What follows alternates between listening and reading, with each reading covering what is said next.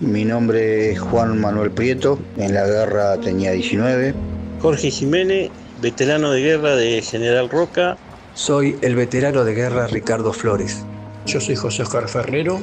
Mi nombre es Segundo Ricardo Rojas.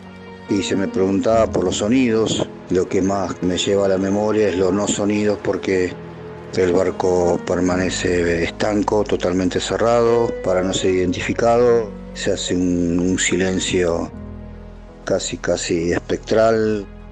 Los silencios eran eternos, tensos, duros, y recordaba a mi familia o a mis seres queridos, y pensaba en todo lo que yo tenía por vivir. Lo que más me quedó en la cabeza fue cuando se tocaba Zafarrancho Combate, Zafarrancho de Abandono, esas sirenas.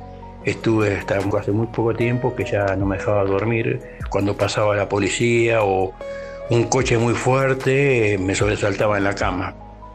Uno es el silbido de la muerte, de los proyectiles del cañón de la artillería naval inglesa durante todas las noches.